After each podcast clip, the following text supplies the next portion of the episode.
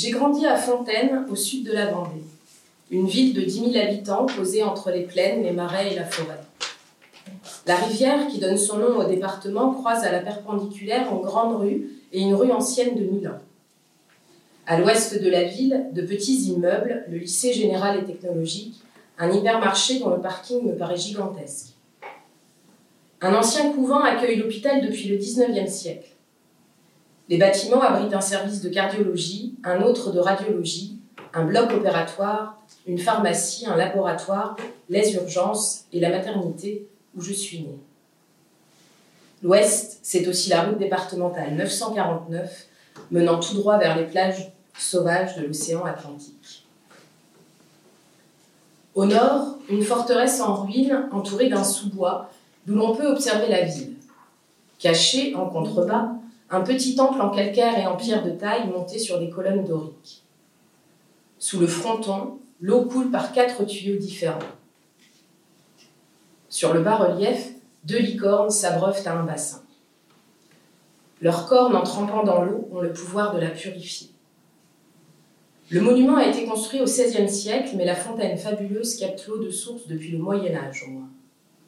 À l'époque, on vient y chercher l'eau potable dont on a besoin chaque jour, on fait des rencontres, et parce qu'il y a de l'eau de source, la ville peut se développer. Au sud, des champs et des fermes, des villages et des hameaux, à perte de vue. À l'est, l'épicerie, le coiffeur, le dentiste, le bar-tabac, le magasin de meubles, le lycée agricole tout proche de la gare ferroviaire à l'abandon, l'usine au milieu des prairies, l'école et notre lotissement. Un anneau avec neuf maisons, les unes à côté des autres, et au centre, un terrain de jeu. Les familles s'y installent à la fin des années 70.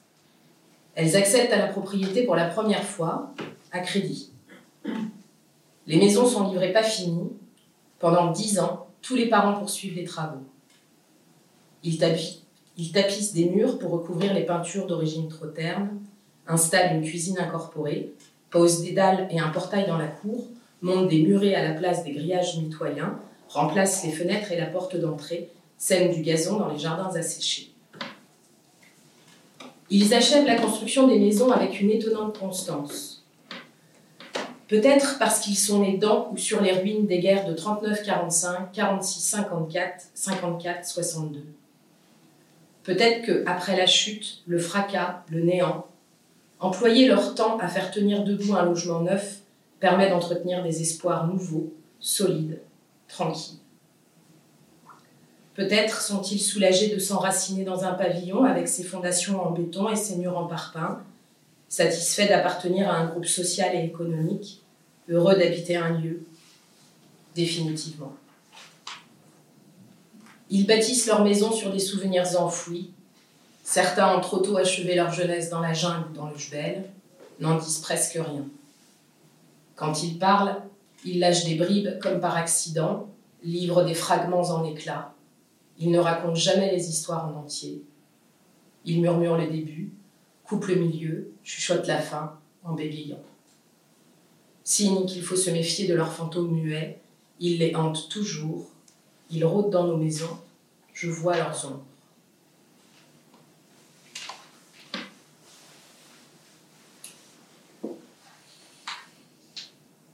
Dans l'entrée de notre maison, un socotel à touche, moulé en plastique gris, muni d'un combiné et d'un écouteur, repose sur un meuble en bois d'acajou, avec dans la niche l'annuaire du 85. Avec Sophie, on s'amuse à prononcer les noms des communes. Pouillet, Toircé, Bouildroux, Mouzeuil, Foussé-Péré, Pouzauge, Benay, Saint-André-Gouldois, on se demande bien d'où ça sort. Nos parents ne sont pas répertoriés dans l'annuaire. Ils sont sur liste rouge pour éviter le démarchage commercial. Au-dessus du téléphone, mon père a accroché un miroir rectangulaire. Quand on se regarde dedans en passant un appel, cela donne l'impression que l'on a en face un autre que soi. Mes parents se retrouvent régulièrement dans la cuisine, séparés de l'entrée par une porte coulissante. Ils discutent en buvant un café. Ils parlent en arabe, Quand ils sont tous les deux, ils échangent dans leur langue maternelle, originelle. Unique moyen de ne pas perdre un dialecte exclusivement oral, acquis naturellement, appris en tendant l'oreille. Un dialecte que je ne parle pas.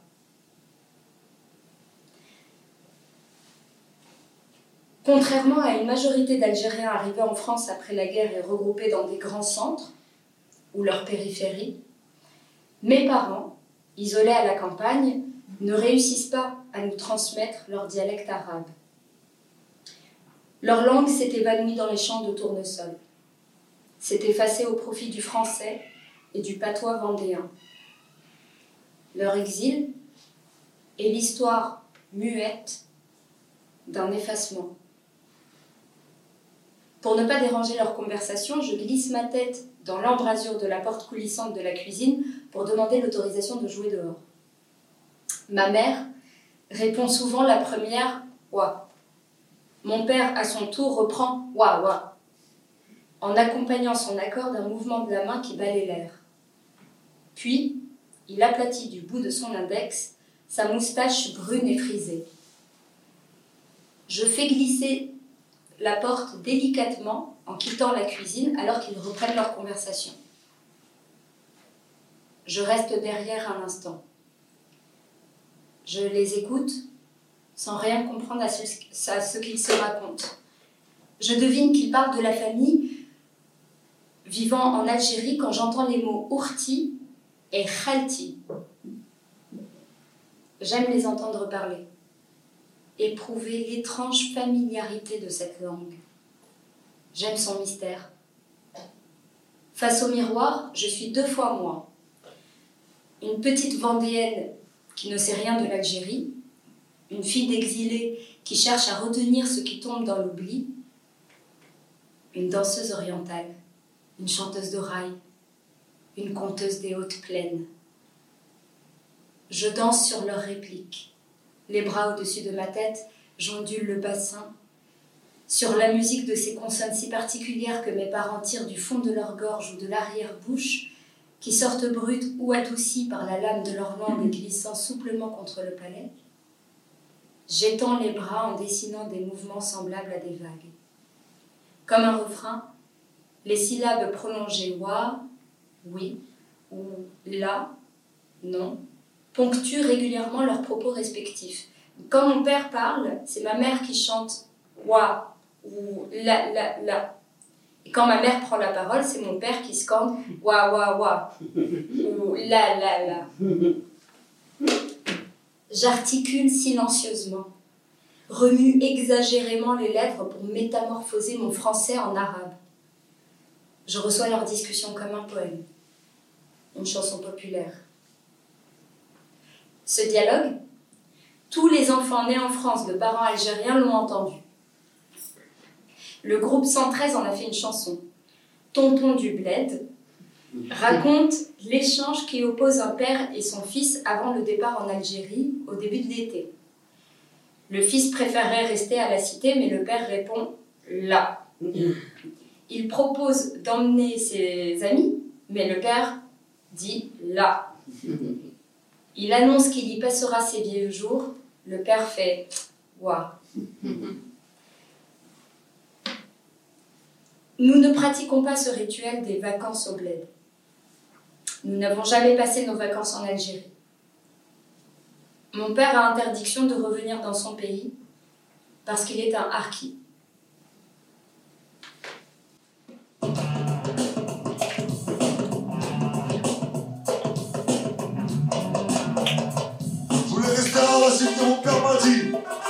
Parce que là, je ramène tous mes amis.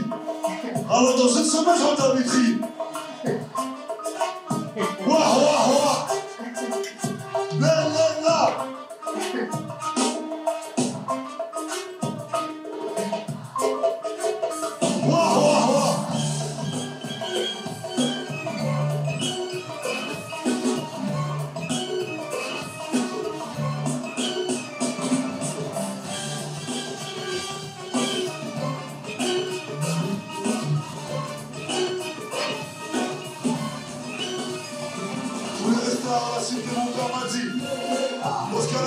Tous mes amis.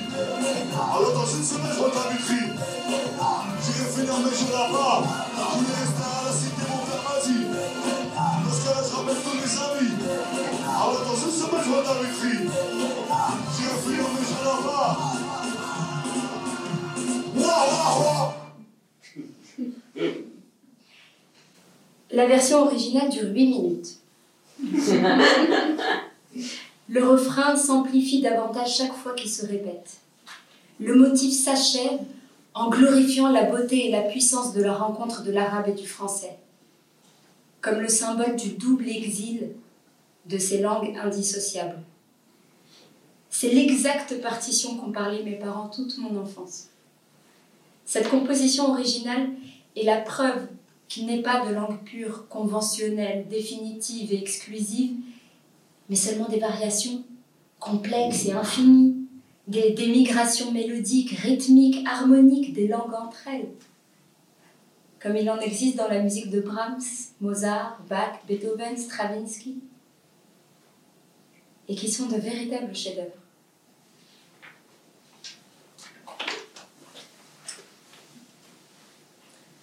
Ce dimanche de novembre, je ne trouve personne pour jouer. Arnaud est à Challenge chez son oncle pour célébrer en famille le baptême d'une cousine.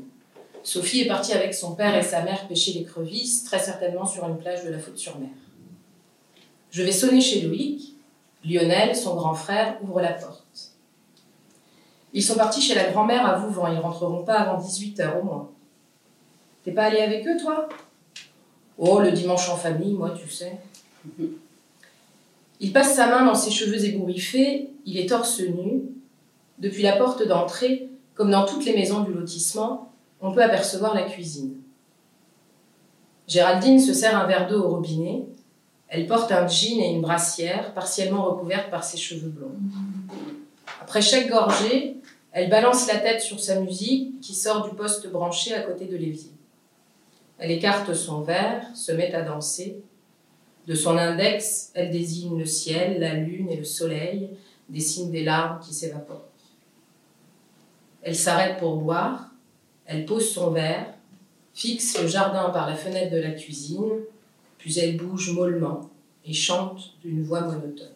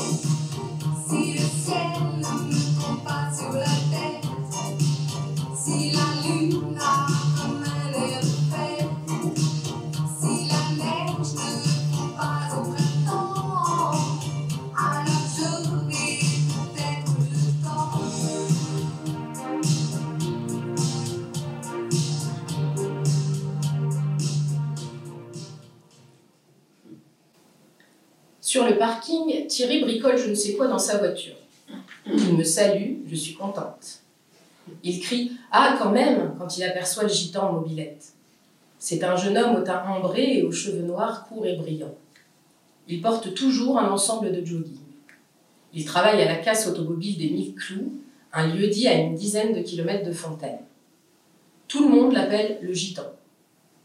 Comme personne ne semble savoir comment il s'appelle véritablement, souvent les grands le saluent en chantant Daniel Guichard. le gitan, le gitan, qui jamais ne dit son prénom, sourit. Thierry lui serre la main.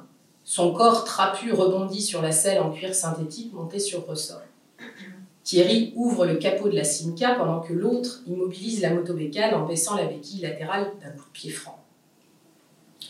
Leurs bustes disparaissent sous la tôle inclinée de la voiture. Je rentre à la maison, je croise mon père en bas des escaliers. Je me plains de ne pas savoir quoi faire. Il répond Moi aussi, je suis pas coiffeur. J'étouffe un rire et gonfle les joues. Je ne trouve pas son mots très drôle. C'est pas un blague. Juste, je dis Moi aussi, je suis pas coiffeur. J'ai pas le peigne, j'ai pas le ciseau. Je lâche un sourire car dans le fond, son imagination très singulière m'attendrit. Sa capacité à créer des figures expressives dans un français approximatif, ça me ramollit le cœur. Il me propose de le suivre dans la cuisine, je m'assois à ses côtés, il prépare une cassette dans le magnétophone auquel il a branché un micro qui disparaît dans sa grande main quand il l'empoigne. Il me dit Moi je chante, toi tu fais le bendir. Il me montre comment secouer le tambourin à clochette pour l'accompagner à des moments précis. Il commence à chanter en arabe. Je saisis quelques mots comme benti, goulti ou jbel. Et évidemment, tous les mots que la colonisation a influencés, tels que Francia, Musica, Immigri, Falissa, Miseria, Carta. Je devine à ses yeux qu'il ferme de temps à autre, à la tonalité de sa voix, aux notes qui viennent du fond de sa gorge, aux voyelles qui l'étirent à en perdre le souffle, qu'il parle de l'Algérie, de son village, de sa famille, de sa culture et de tout ce que la guerre l'a contraint à laisser derrière lui. Mon ennui soudain se noie dans ses paroles mélancoliques. Je n'écoute plus que sa nostalgie, cette émotion pathologique qui raconte la douleur de ne pas pouvoir rentrer retrouver son foyer. Son chant jaillit comme l'eau de la source du plus profond de son être. C'est un chant aux accents lyriques, poétiques, politiques. Un chant à pleurer. Je retiens mes larmes et me concentre sur le tambourin que je secoue et frappe à un rythme régulier.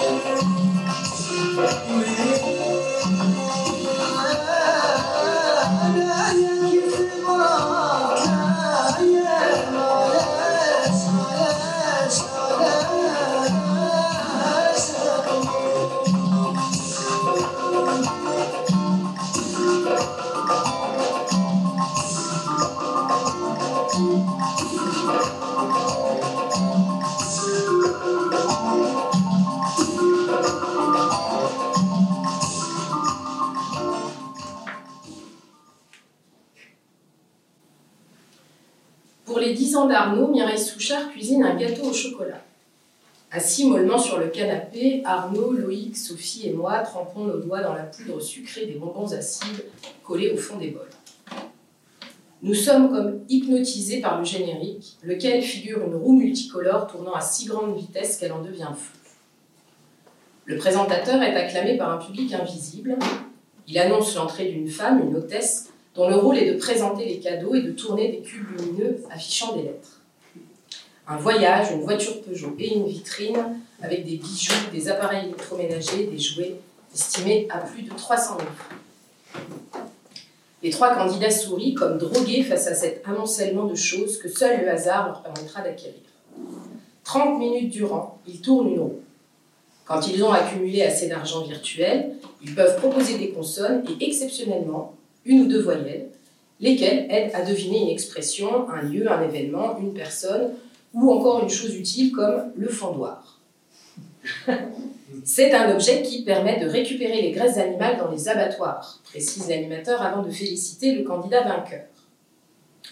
Ce dernier peut maintenant s'empiffrer de tout ce qui déborde de la vitrine. L'homme se tient la tête dans ses mains. Il répète qu'il n'y croit pas. Oui, c'est surprenant d'être un jour l'élu du capital qui vous exploite, ça va dire l'animateur pour le soutenir. Il l'encourage plutôt à faire les bons choix dans la vitrine. Le père d'Arnaud entre dans le salon, nous salue d'un geste vif. Ses mains épaisses sont marquées d'une poussière blanche indélébile dans les stries de sa peau, rappelant le béton dans lequel elle trempe. Il regarde le candidat, dont on ne distingue plus clairement le corps d'employé de bureau tant il est noyé parmi les objets. Il nage dans un costume premier prix qu'il a acheté pour l'enregistrement de l'émission. Monsieur Souchard pousse un soupir de dédain. Sophie se retourne, suggère qu'il pourrait s'inscrire. Loïc et moi approuvons, mais le maçon balaie la proposition d'un revers de la main et dans un rire discret se moque du candidat. S'il avait vu la guerre, celui-là, il ne viendrait pas jouer l'idiot à la télé. Sa voix est grave, presque murmurée. Roland Souchard, l'Algérie, le conditionnel, ces allusions mystérieuses que personne n'est en mesure d'imaginer ni de comprendre, sa façon de parler de la guerre sans jamais en parler franchement, ce qui est déjà une manière d'en parler. Il installe la table du dîner en s'étonnant faussement de ce monde où des personnes en regard de d'autres gagnaient des cadeaux inutiles. Sa femme réplique que ce n'est qu'un jeu, que par définition, ça ne doit pas être pris au sérieux. Il marmonne que ce jeu-là est très sérieux. D'ailleurs, il a un nom, le capitalisme, et ses règles sont dangereuses à ne profiter qu'à quelques-uns. Mireille range des bols vides, les gobelets écrasés et les assiettes en carton déformé, s'essuie régulièrement les mains sur le tablier qui recouvre sa robe fleurie, sans dire un mot. La journée d'anniversaire s'achève en même temps que l'émission.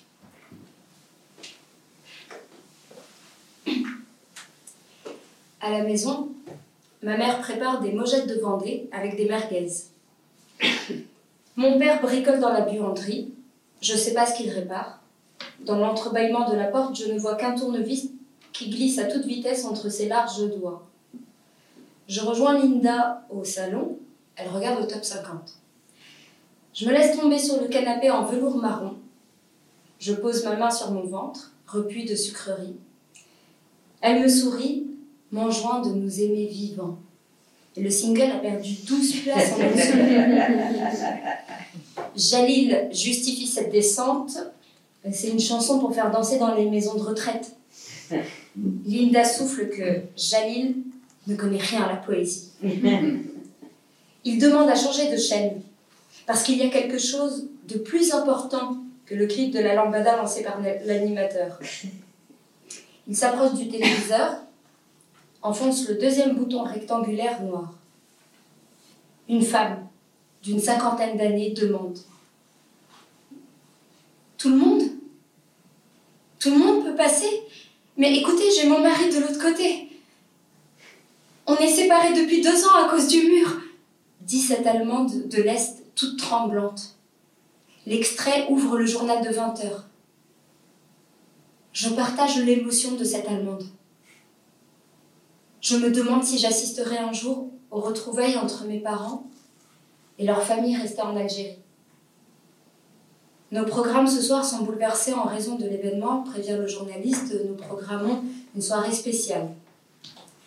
Linda rit du look des hommes coiffés en brosse ou d'une coupe mulet et des femmes en, pantalon portant de grosses montures de lunettes. Jalil la reprend je le soutiens du regard. Le journaliste précise que près de 40 000 personnes ont passé le mur depuis la veille. Les Allemands de l'Est viennent à l'Ouest pour voir leurs proches, boire une bière, manger au restaurant.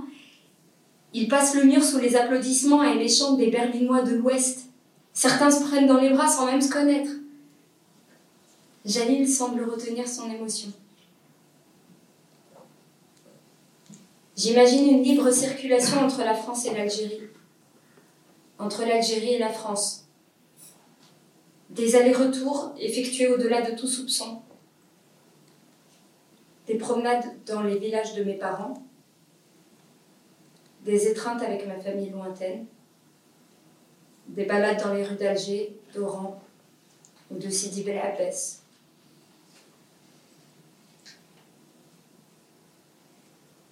Je suis nostalgique d'un pays que je ne connais pas. Ou plutôt, d'un pays que je ne connais qu'au travers des silences et des récits percés de mes parents. J'ai dû déchiffrer les versions institutionnelles et leur sémantique qui détournent la réalité qu'elles recouvrent, où on lit événements ou entreprises de pacification à la place de guerre, corvée de bois à la place d'exécution sommaire, interrogatoire poussé à la place de torture. Pour connaître ce pays, j'ai appris à lire dans les yeux de mon père, à lire entre les bribes que mes parents laissent tomber quand enfin ils cèdent à mes questions. Leur confidence dessine alors mon destin, paradoxal, raconter le pays inconnu et remonter à la source en suivant le chemin de l'exil, de Fontaine à Ain Tolba.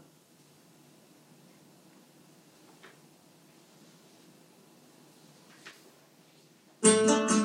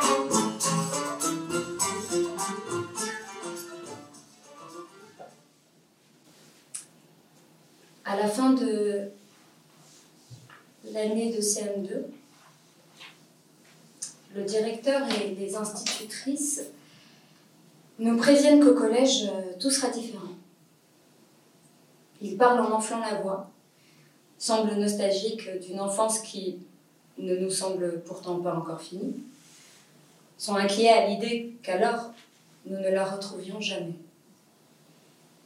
Nous les écoutons à peine troublés. Je ne peux pas savoir que mon enfance s'achèvera définitivement dans moins d'une heure.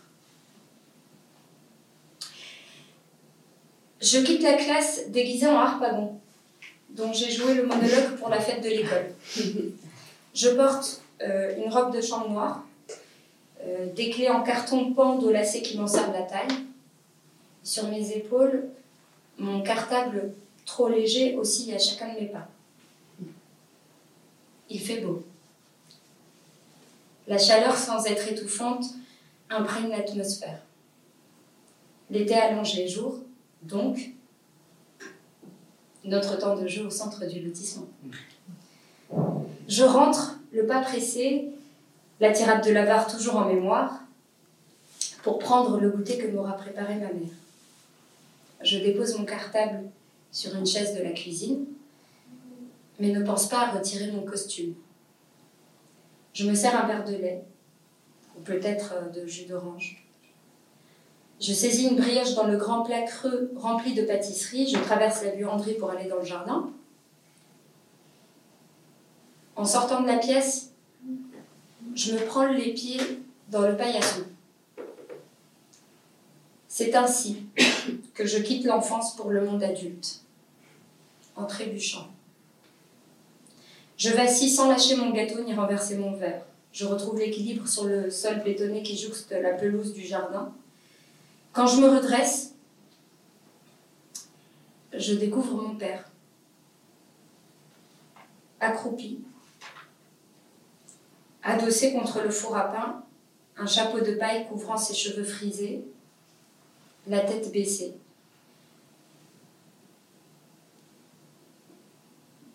Il a mis son uniforme. Un ensemble vert olive composé d'un pantalon treillis et d'une veste à quatre poches sur laquelle il a bouclé un gros ceinturon. Il a quitté ce vêtement il y a 30 ans et je ne savais pas qu'il l'avait emporté. Pourquoi l'enfile-t-il ce jour-là? Mon esprit est troublé et j'ignore où je suis, qui je suis et ce que je fais. Il est là devant moi, enveloppé dans sa tenue froissée, le regard fixant la terre. Je crois qu'il ne m'a pas vue. Je ne raconterai jamais à mon père ce que cela m'a fait de le voir dans cette tenue, cette posture. J'ai perdu mon support, ma consolation, ma joie. Il ignore que tout ce qu'il me racontera plus tard au sujet de la guerre, je le raccrocherai à ce souvenir pour percer les pensées qui le traversent ce jour-là. Que ferais-je pour le trouver? J'ai 15 ans. Je l'imagine faire la sentinelle dans le Jebel, acceptant de prendre le poste de surveillance même lorsque ce n'est pas son tour pour gagner un peu d'argent, en remplaçant celui qui préfère dormir au lieu de grelotter dans la nuit froide. Des heures durant, il monte la garde, avec pour ordre de prévenir la troupe dès qu'il aperçoit le moindre suspect, le moindre trouble, la moindre menace, la moindre anomalie. J'associe cette sémantique de la paranoïa à ses insomnies. Dans la maison, il passe toutes ses nuits rôdant au rez-de-chaussée, fumant des cigarettes ou écoutant la radio, attendant le jour pour déjeuner, puis s'allonger sur le canapé du salon, un bonnet couvrant ses yeux qui ne veulent pas se fermer. J'ai 20 ans. Je l'imagine découvrant des corps mutilés pendus aux arbres durant une marche dans la forêt. Après ça, il vomit, jour et nuit. On le dépose à l'hôpital militaire où il est abandonné par son régiment. Je suis perdue. Je suis assassinée. On m'a coupé la gorge. Cette hospitalisation marque son nom de manière indélébile dans les registres de l'armée. Seule et unique trace dans les archives militaires qui permettent de prouver son engagement dans l'armée française. Justice, juste ciel. Mon père obtient sa carte d'identité française parce qu'il a vu l'horreur de la guerre. L'horreur à en rendre ses tripes. Parce qu'il a vu ce que l'homme peut faire à l'homme. Opprimer, torturer, exécuter, abandonner le corps d'un autre, la terreur imprimée sur le visage. J'ai 25 ans. Je l'imagine recevant son pactage, son fusil, sa tenue de combat, après être entré dans la caserne pour signer un contrat qu'il n'a pas pu lire étant analphabète, et qui ne lui garantit ni matricule, ni reconnaissance, ni solidarité. Un engagement avec l'armée qu'il accepte pour éviter le chômage. Ça peut tenir à cela, une décision pendant la guerre d'Algérie. Pas à une idéologie, pas à un choix longuement réfléchi, mais simplement à une urgence. L'urgence de sortir de la pauvreté causée par la guerre, ou celle de protéger ses proches, par peur des exactions, des camps quels qu'ils soient. Allons, vite, des potences et des bourreaux. L'urgence due à l'épuisement physique et psychologique provoqué par les contingents français qui quadrillent les villages et réduisent les ressources matérielles pour faire plier les indécis.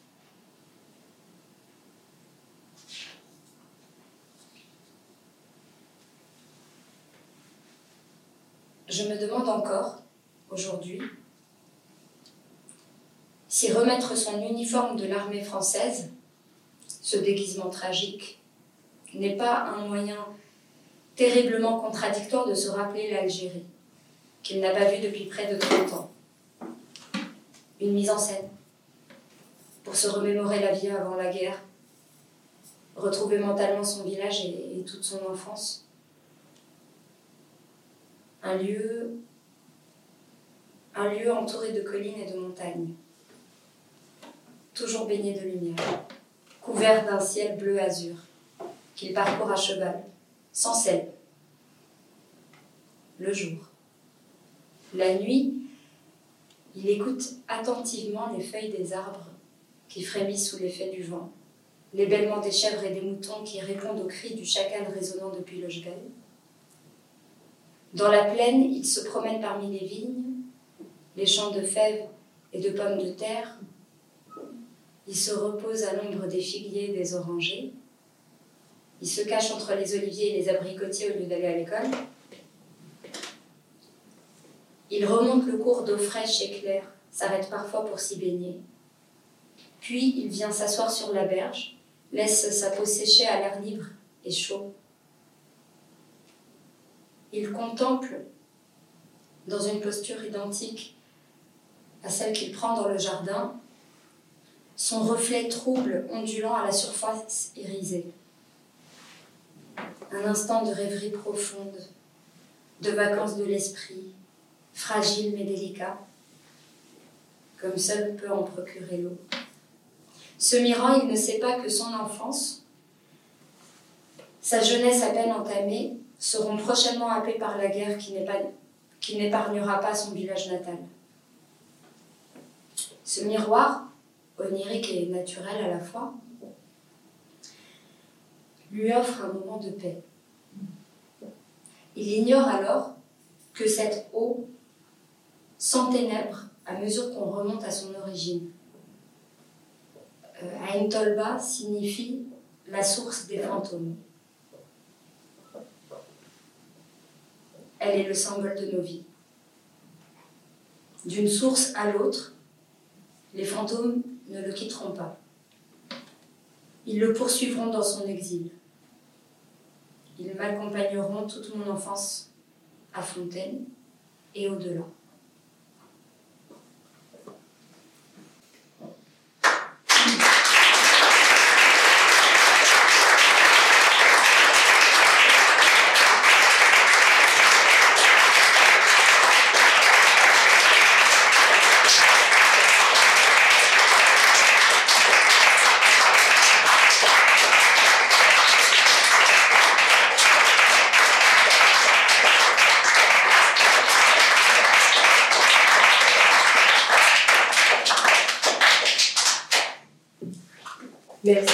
Merci Rita Serrage pour la lecture, merci à Colombe pour l'invitation et à Alain pour la technique. Merci beaucoup, merci à vous d'avoir été Et Sophie. Arrivée. Voilà, ça. Bonsoir, je suis à tous ces pardonnez-moi pour ce retard.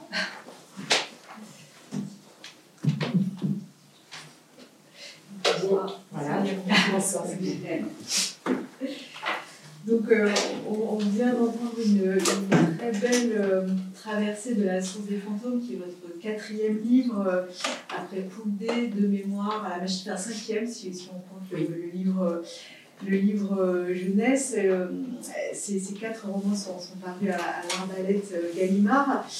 On l'a entendu, c'est un roman de l'enfance qui va jusqu'à la fin de l'enfance et une- la fin de l'enfance qui coïncide peut-être aussi avec la fin d'une époque, euh, puisque vous racontez euh, à partir de la, fin des années 1970 jusqu'à la fin des années 1990, euh, jusqu'à la fermeture des usines. Euh, au fond, ce, livre est, un mélange entre des souvenirs intimes, une enquête familiale, euh, et puis quelque chose de plus sociologique qui serait l'histoire d'une génération, l'histoire d'une classe sociale, l'histoire d'un lieu aussi. Euh, alors, ce, lieu euh, fictif que, que vous appelez euh, Fontaine, qui est une transfiguration en fiction de, la ville de Vendée où vous êtes né, où vous avez grandi, Fontaine-le-Comte, je crois que c'est pas, pas, un secret. Est-ce que, au fond, tous vos, tous vos livres mènent à celui-là? Est-ce qu'il y a des, petits indices, comme, comme, comme des cailloux dans, dans chacun de vos livres, qui, mèneraient à celui-là? Euh, oui, je pense que. euh, mais ça, je l'ai su en fait en écrivant La source des fantômes, en arrivant à ce livre, que je voulais d'abord être un livre euh, en fait sur une enfance, et notamment une enfance très heureuse au sein d'un lotissement dans la ville de Fontenay-le-Comte.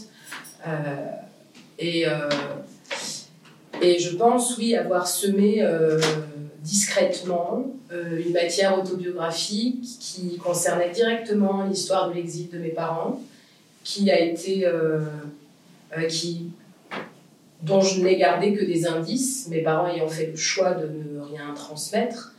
C'était un choix euh, à la fois volontaire et, inconscient, mais je n'ai hérité absolument de rien, pas de récit en intégralité, pas ni de la langue ni de la culture.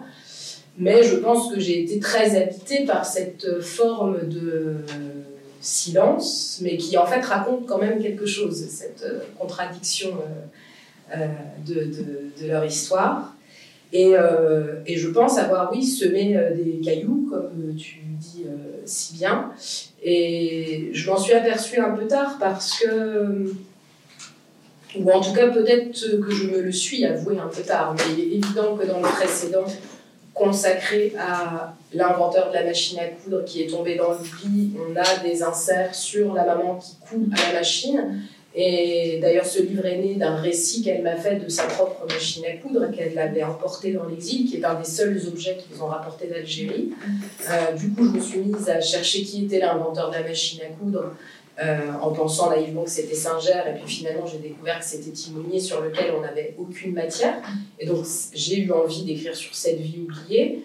Euh, dans le précédent, dans De mémoire, je fais un lien très net entre euh, la violence qu'une femme subit dans l'espace public à la violence de l'exil que peut représenter l'exil de mes parents. Et dans Poule D, c'était sur, un, donc sur un- une équipe de football euh, féminin amateur.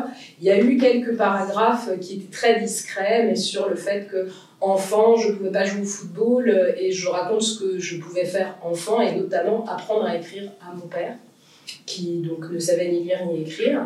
Et je suis même remontée plus loin parce qu'en fait, dans ce petit livre jeunesse qui s'intitule Rien de plus précieux que le repos, qui est donc une fable sur euh, l'invention du football par des esclaves euh, euh, pendant la période esclavagiste avec un chou, on arrive sur ce lieu par un personnage de chirurgien qui a connu la guerre de sécession et qui s'est retiré du monde avec un âne.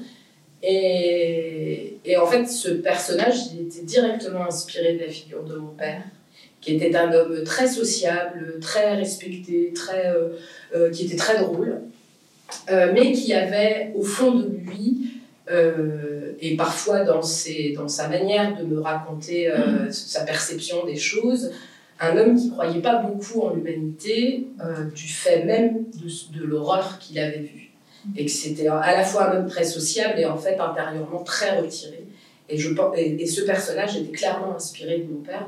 Donc en remontant le fil, euh, je suis arrivée à ce livre en semant peu à peu, mais parce que la matière autobiographique, euh, en tout cas concernant l'histoire de l'exil de mes parents, est, est fragile. Euh, Il y a aussi une forme de pudeur, et peut-être qu'il faut aussi attendre, en tout cas moi ça a été mon cas, une forme de maturité à la fois existentielle et dans mon écriture pour euh, pouvoir euh, vraiment euh, m'en emparer dans un livre.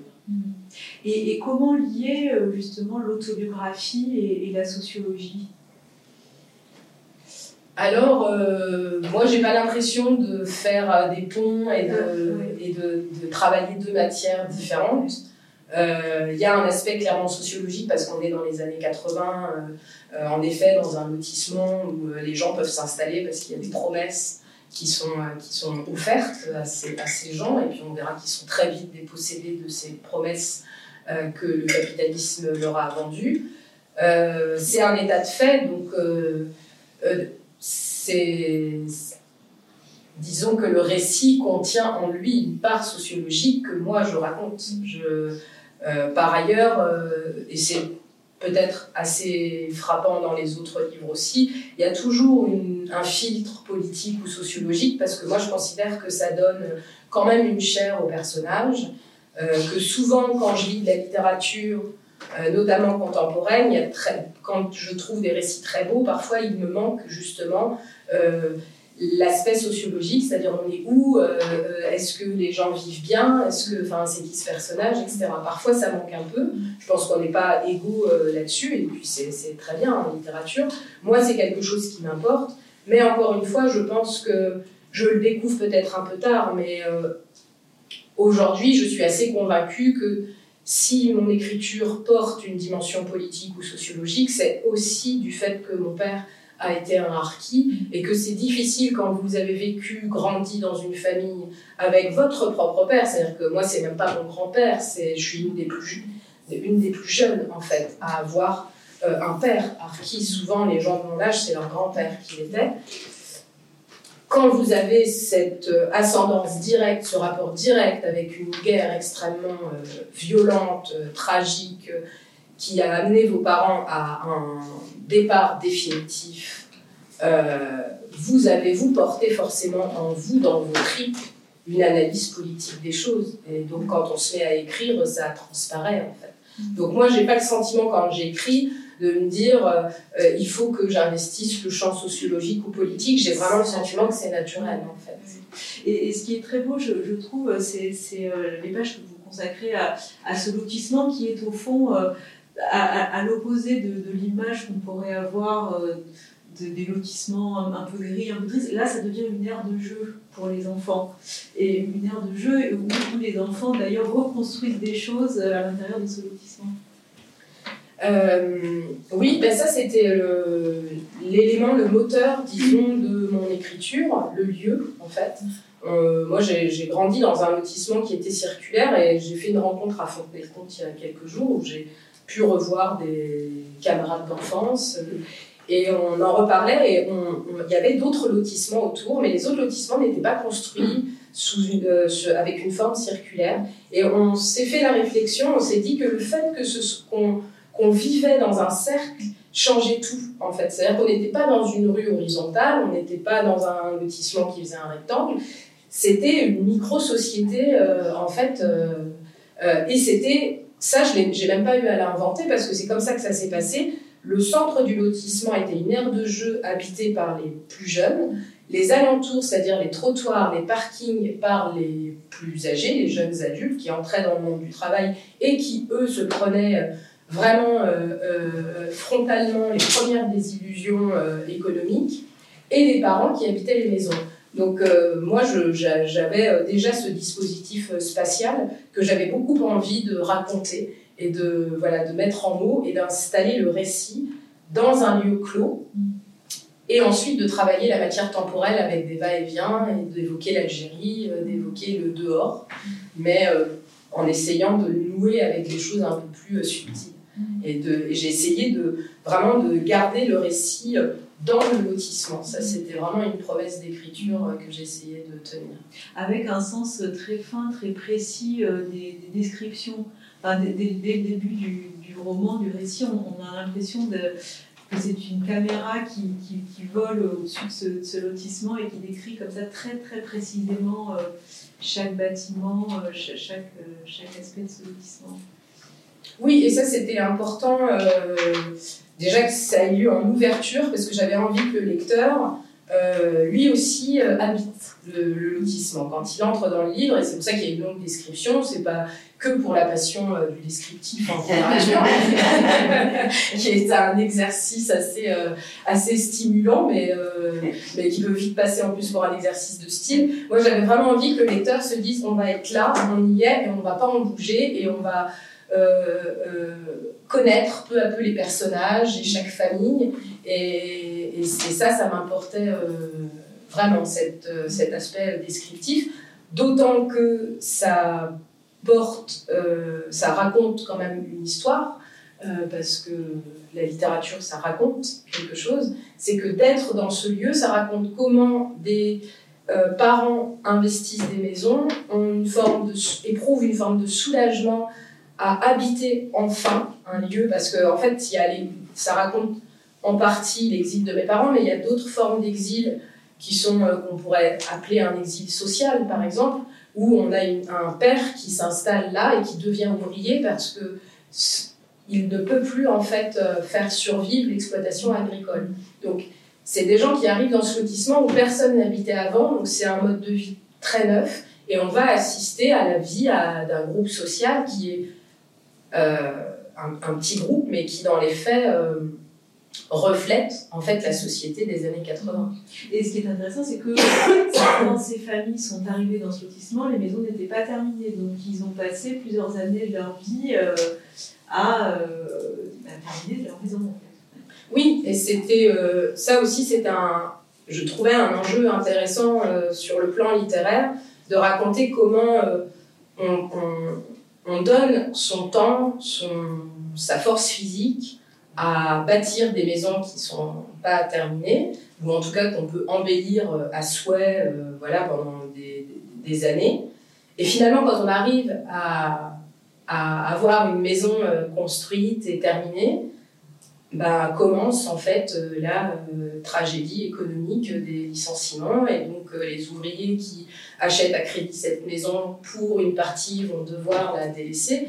Et c'est aussi ce que ça raconte en fait cette, cette enfance heureuse mais qui va par, par événement de rupture peu à peu dans le livre. C'est un peu le fil invisible mais comment on sort de l'enfance. Et il y, a la, la fermeture de l'usine. Avant de rencontrer le père revêtant son uniforme de harki, il y a euh, la fermeture de l'usine, euh, il y a euh, un des jeunes qui doit travailler en intérim et qui rencontre des difficultés. Enfin voilà, il y a tous ces, éléments un peu euh, de, rupture dans le récit.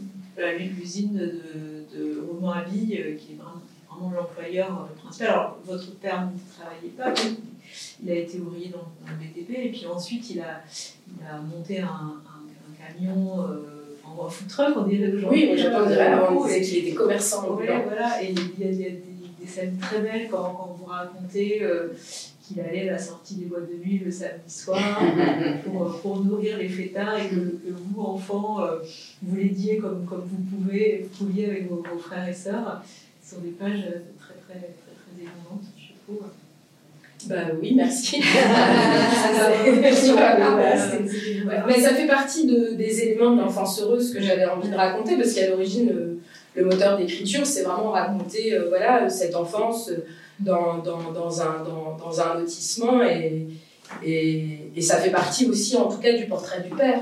De, ça fait partie du, du portrait d'un père qui a tout quitté et puis qui s'enracine ailleurs.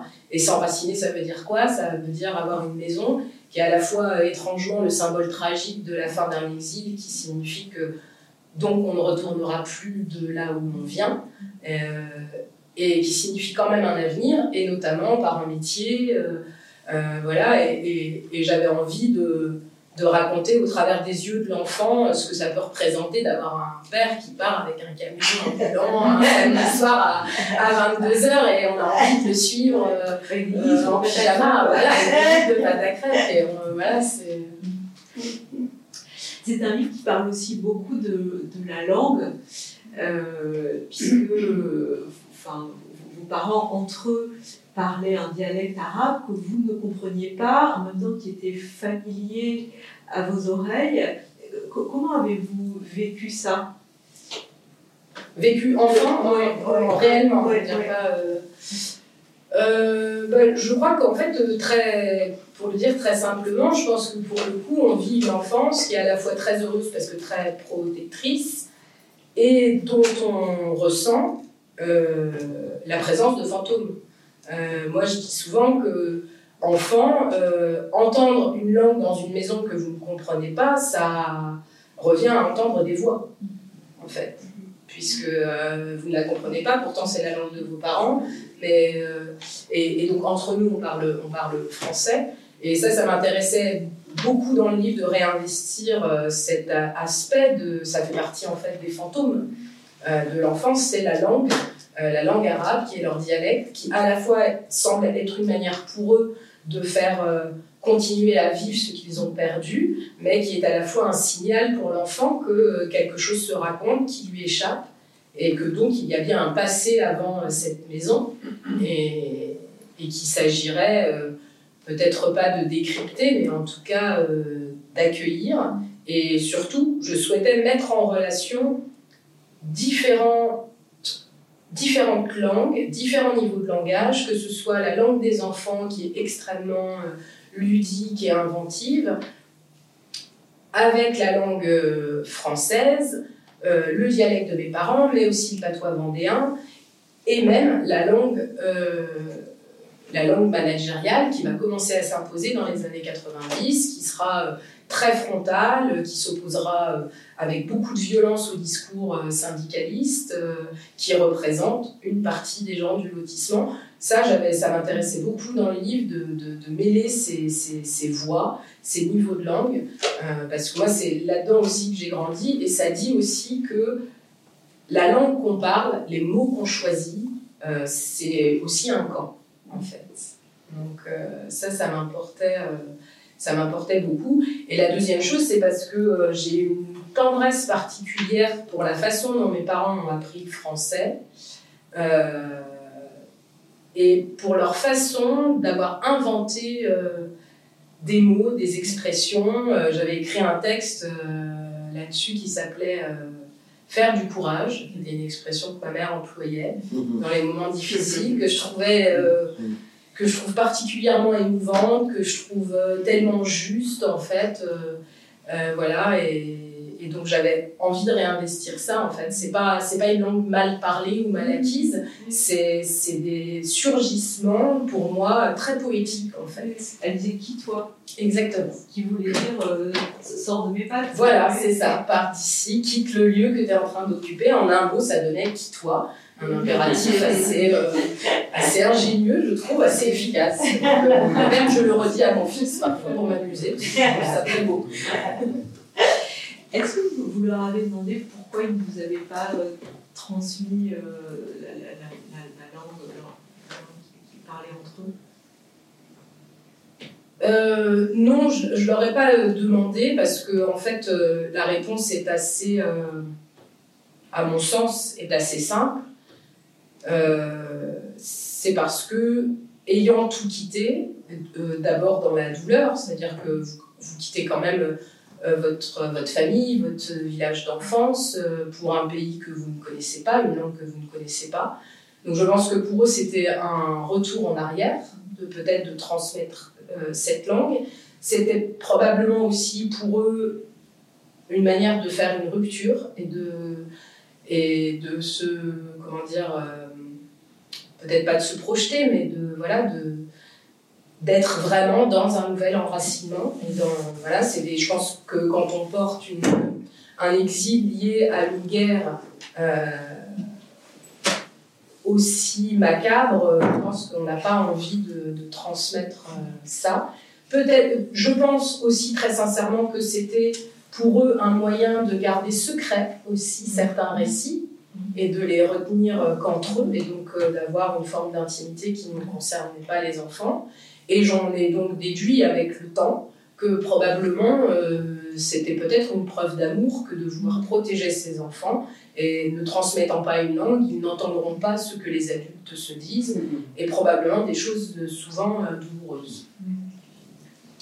Le, fil du récit, c'est vraiment l'enfance, jusqu'à la fin de l'enfance, on, l'a dit, mais, c'est cette période-là, euh, vue par la narratrice euh, adulte, c'est-à-dire qu'il y, a- toujours ce, surplomb de, la narratrice adulte.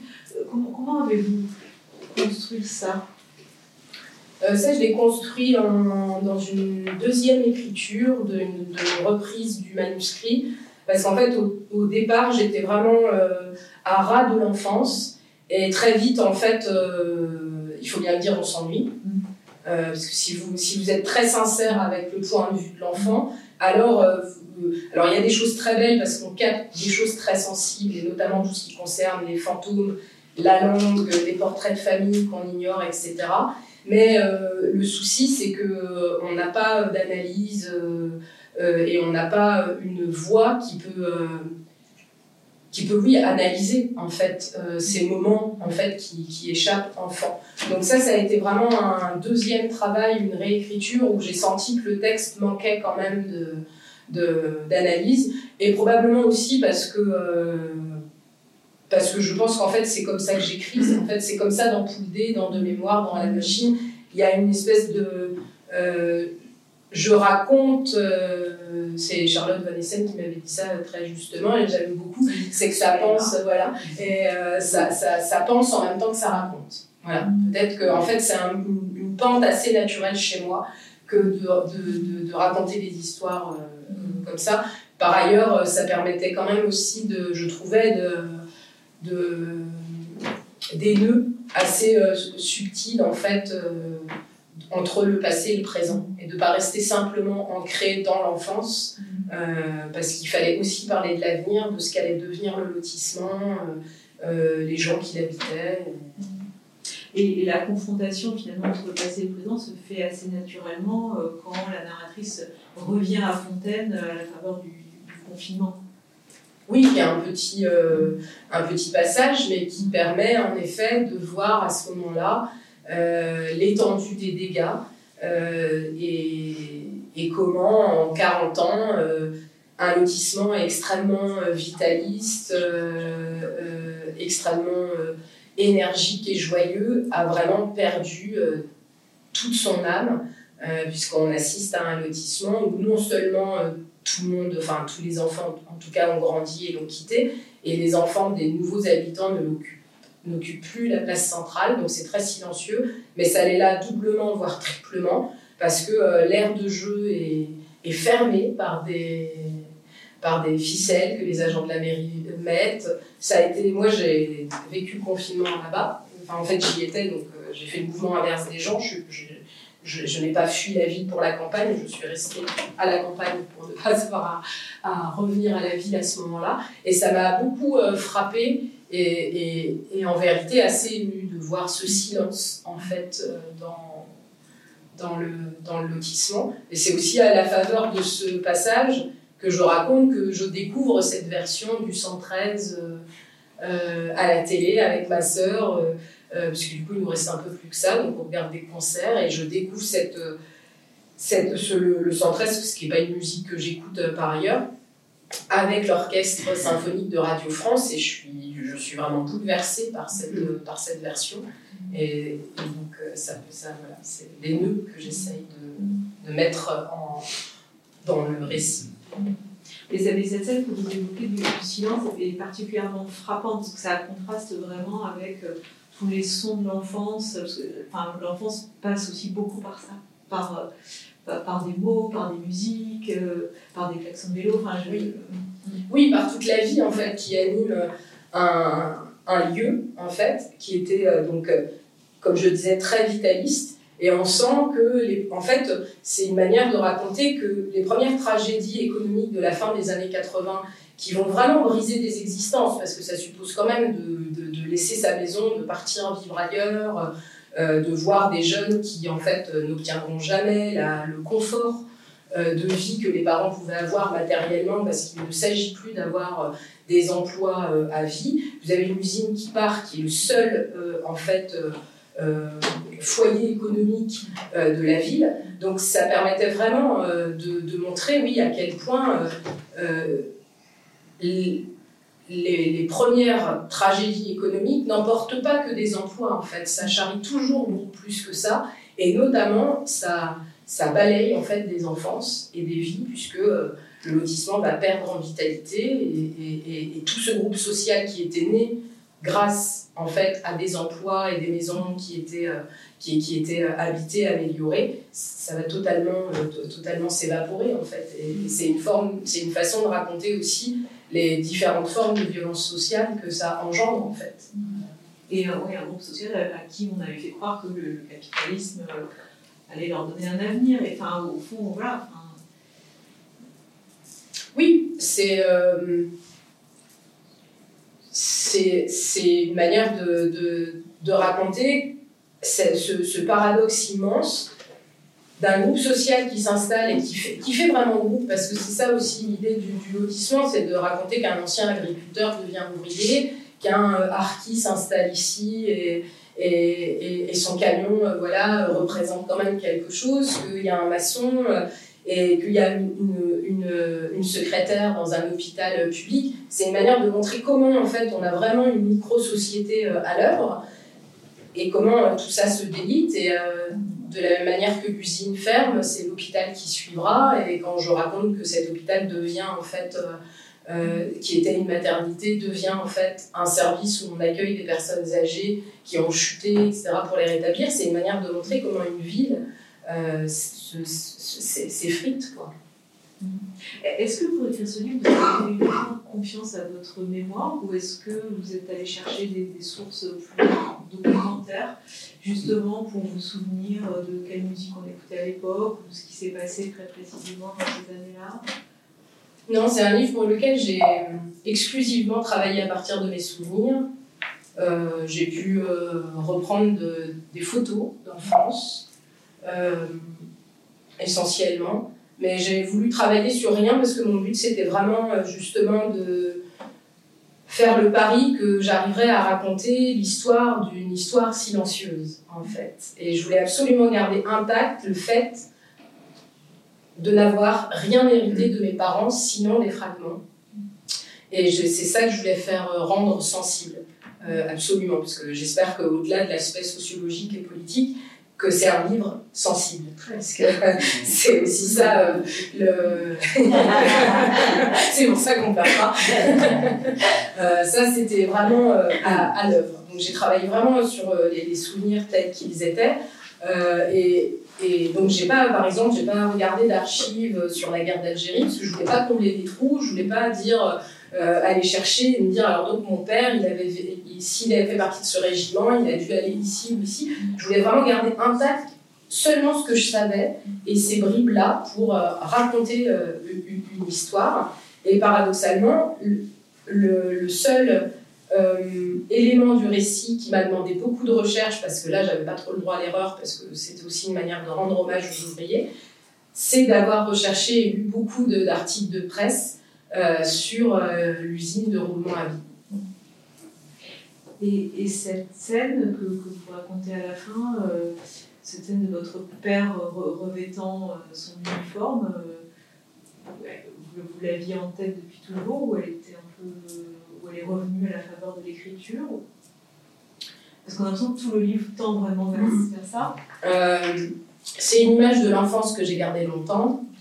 Euh, et euh, je savais pas que je la mettrais dans le livre, en fait, quand écrit. Et à un moment, je savais pas comment je finirais ce- ce- cette histoire. Et à un moment, ça m'est apparu. Je me suis dit, mais en fait, c'est, c'est- c'est- si c'est un livre sur l'enfance, c'est sur la fin de l'enfance, de la joie au sein de ce lotissement. S'il y a un événement qui me fait sortir du monde de l'enfance définitivement, c'est le jour où je vois mon père qui porte euh, son uniforme de harki. Face à vous qui portez un déguisement. Oui, alors ça c'est une construction. Ouais. Mais faut pas le dire. Mais euh, voilà. Mais c'est parce qu'aussi ça m'a ça m'a semblé intéressant de, de tendre vers une scène finale qui soit quasiment une scène de théâtre où deux personnages euh, l'un revêt un uniforme mais qui est finalement une forme de déguisement tragique comme je l'écris l'enfant qui a un costume d'avare et c'était une manière aussi de contrer l'idée que ce sera un livre sur l'identité quelle que soit euh, et ça serait génial parce qu'on arriverait à une révélation. Euh, c'est pas du tout ça la conclusion, je crois, et j'espère heureuse du livre, c'est que euh, euh, il s'agit pas en fait de révéler une identité puisque les deux portent l'un un déguisement, l'autre un uniforme, et que en revanche le livre tend vers la fin, euh, la- fin de, l'enfance.